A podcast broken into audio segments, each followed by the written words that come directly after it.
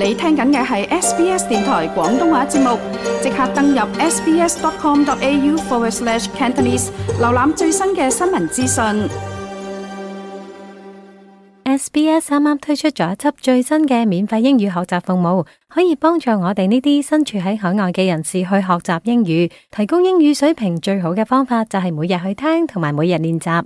英語學習 podcast 可以喺呢方面幫到你，令你有更好嘅溝通去認識新朋友，亦都可以為我哋創造更美好嘅生活。通過 SBS Learn English，我哋可以了解更多澳洲嘅生活方式同文化，令我哋更加融入當地生活。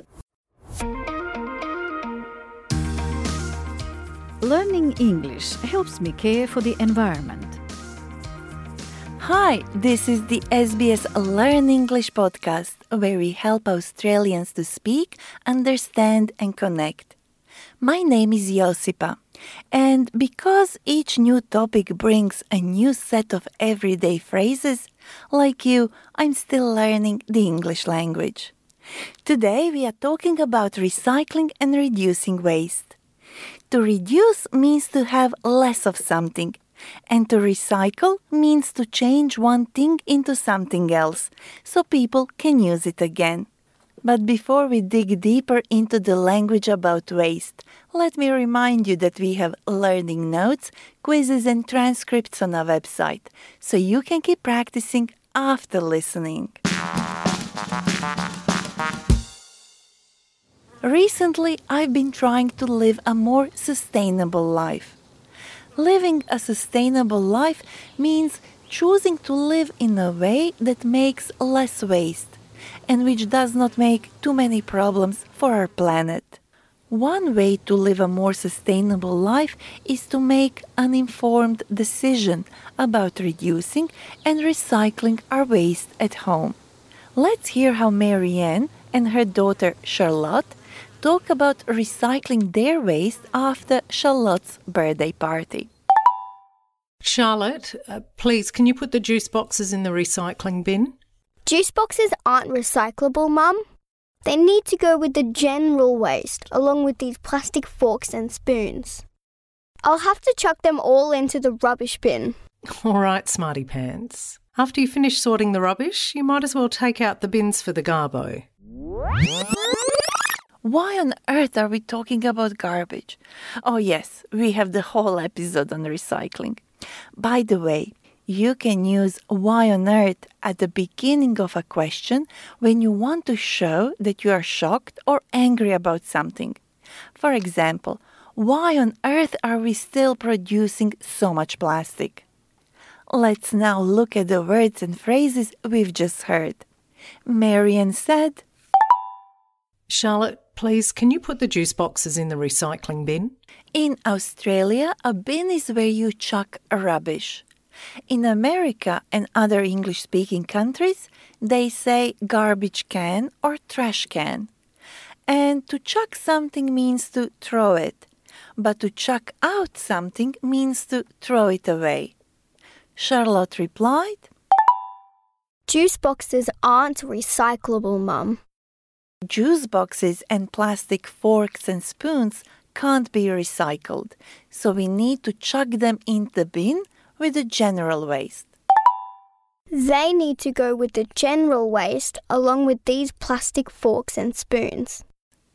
General waste is waste that cannot be recycled. It is usually buried in the ground in places called landfills.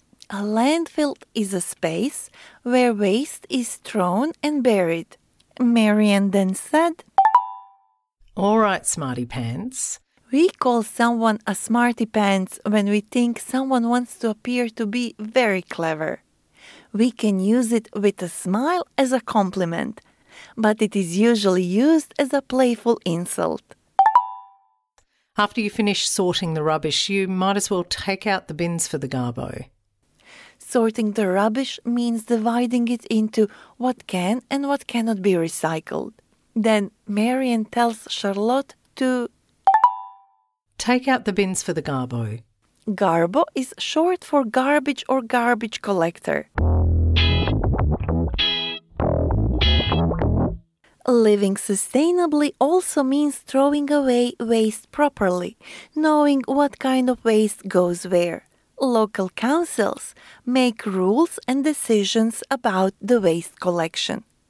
In the following conversation, Marianne, who has some old furniture that she doesn't need, is on the phone with Alan, who today is working at Marianne's local council.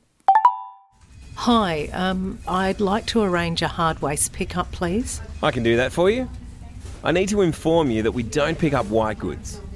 We don't collect e waste either, but you can drop them off at a nearby recycling centre. Now, may I ask what kind of hard waste you have? I want to chuck out some old furniture that got eaten by termites. They've just been wasting away in the shed. Sure, I'll arrange a pickup on Wednesday morning. Please make sure that the hard waste is on your nature strip by then. Okay, so now we are talking about hard waste, which in general are things that take too much space and don't fit in a regular bin. So if you have big items that you do not need and want to throw them away, you could call your local council and say, I'd like to arrange a hard waste pickup, please. I'd like to arrange a hard waste pickup, please. Alan from the local council replied, I need to inform you that we don't collect white goods. We don't collect e waste either, but you can drop it off at a nearby recycling centre. Alan says that the council doesn't collect white goods and e waste. White goods are appliances such as fridges, washing machines, and dishwashers. E waste are electronic items such as old mobile phones, computers, and televisions. Alan also said, We don't collect e waste either, but you can drop it off at a nearby recycling centre. Local councils can probably direct you to recycling centers that accept e waste and white goods. To drop off something means to take it and leave it somewhere. I want to chuck out some old furniture that got eaten by termites. They've just been wasting away in the shed. The furniture has been eaten by termites. These are insects that eat wood and they can be quite a problem in many parts of Australia. Now, Marian's furniture is wasting away. Wasting away means to become weaker or more rotten, become more like waste. We can also use this phrase if something is just not being used. For example, I have been a bit lazy and that exercise equipment I bought has just been wasting away in my garage. And lastly, Alan said, Sure, I'll arrange a pickup on Wednesday morning. Please make sure that the hard waste is on your nature strip by then. The local council usually picks up any hard waste from the street, from the nature strip. The nature strip is the strip of grass between the pavement and the road, which doesn't include the sidewalk.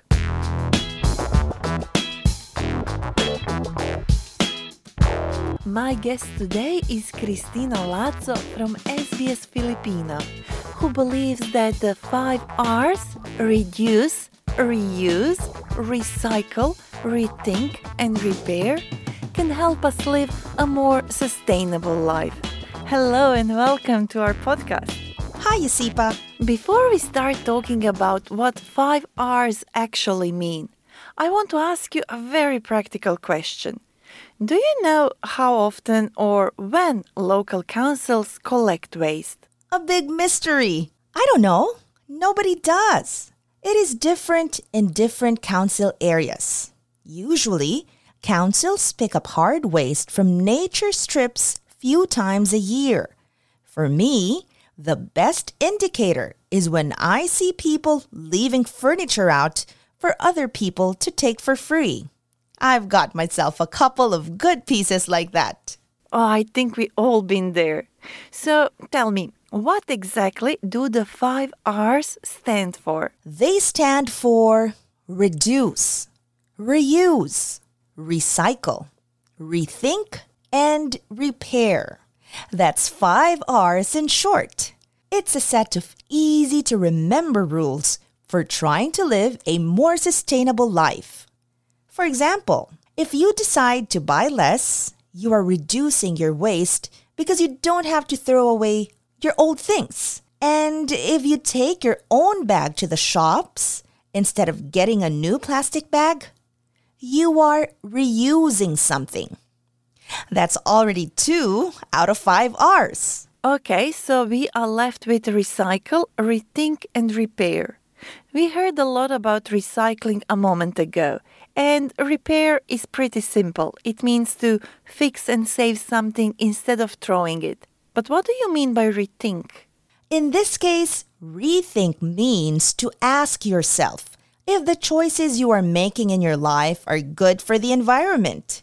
For example, people should know that waste, such as glass, plastic, paper, cardboard, tires, electronics, batteries, construction materials, food, and garden waste, all have value and can be used again in the form of energy and resources. Thank you, Christina.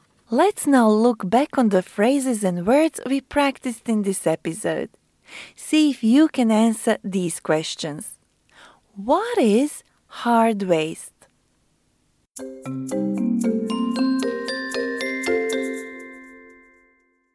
Hard waste includes large things such as couches and coffee tables.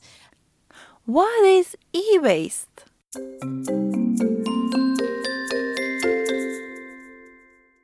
It's short for electronic waste, such as TVs, computers, and old phones. We heard some phrases you can use when sorting rubbish. Can you please chuck the rubbish in the bin? Juice boxes aren't recyclable. Take out the bins for the garbo. I'll sort through the rubbish for recyclables and general waste.